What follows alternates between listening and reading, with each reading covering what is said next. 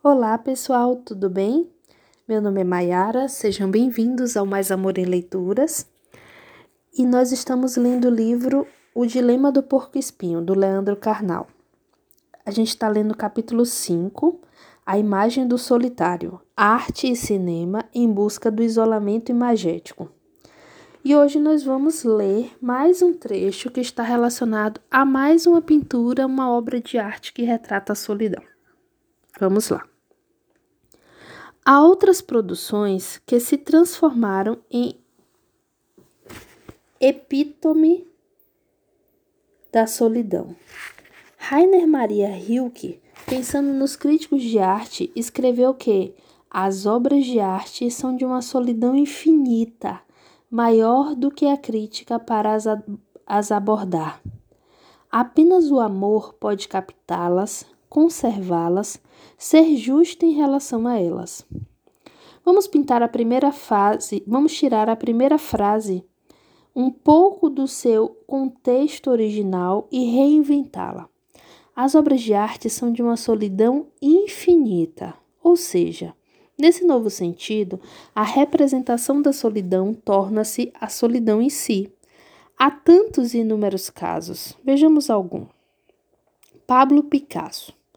Em sua fase azul, pintou o velho guitarrista cego. O jovem artista penava para sobreviver em Barcelona quando um igualmente jovem amigo se suicidou. A dor, a reflexão sobre arte e existência criaram essa tela cheia de solidão.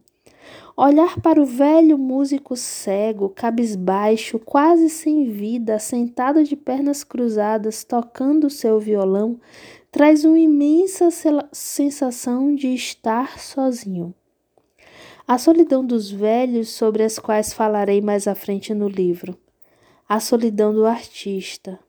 A melancolia do isolamento está nas cores, basicamente azuis, a cor da tristeza desde sempre. O frio do azul e dos poucos verdes contrasta com o violão do músico, marrom terroso. Mais vivo que o artista que o tange, o instrumento é a arte. Traz vida sem dúvida, mas não cura a solidão. A esmola que o pobre músico parece esperar em seu lamurioso silêncio viria de nós. Depende da contribuição de alguém, parece lamentar Picasso o quadro ou apenas eu mesmo lendo a obra. O inegável é como ela em si é a solidão. A gente vai parar por aqui porque o trecho que ele comenta dessa pintura de Pablo Picasso termina e nós nos encontramos na próxima leitura onde ele vai fazer um comentário de uma outra pintura.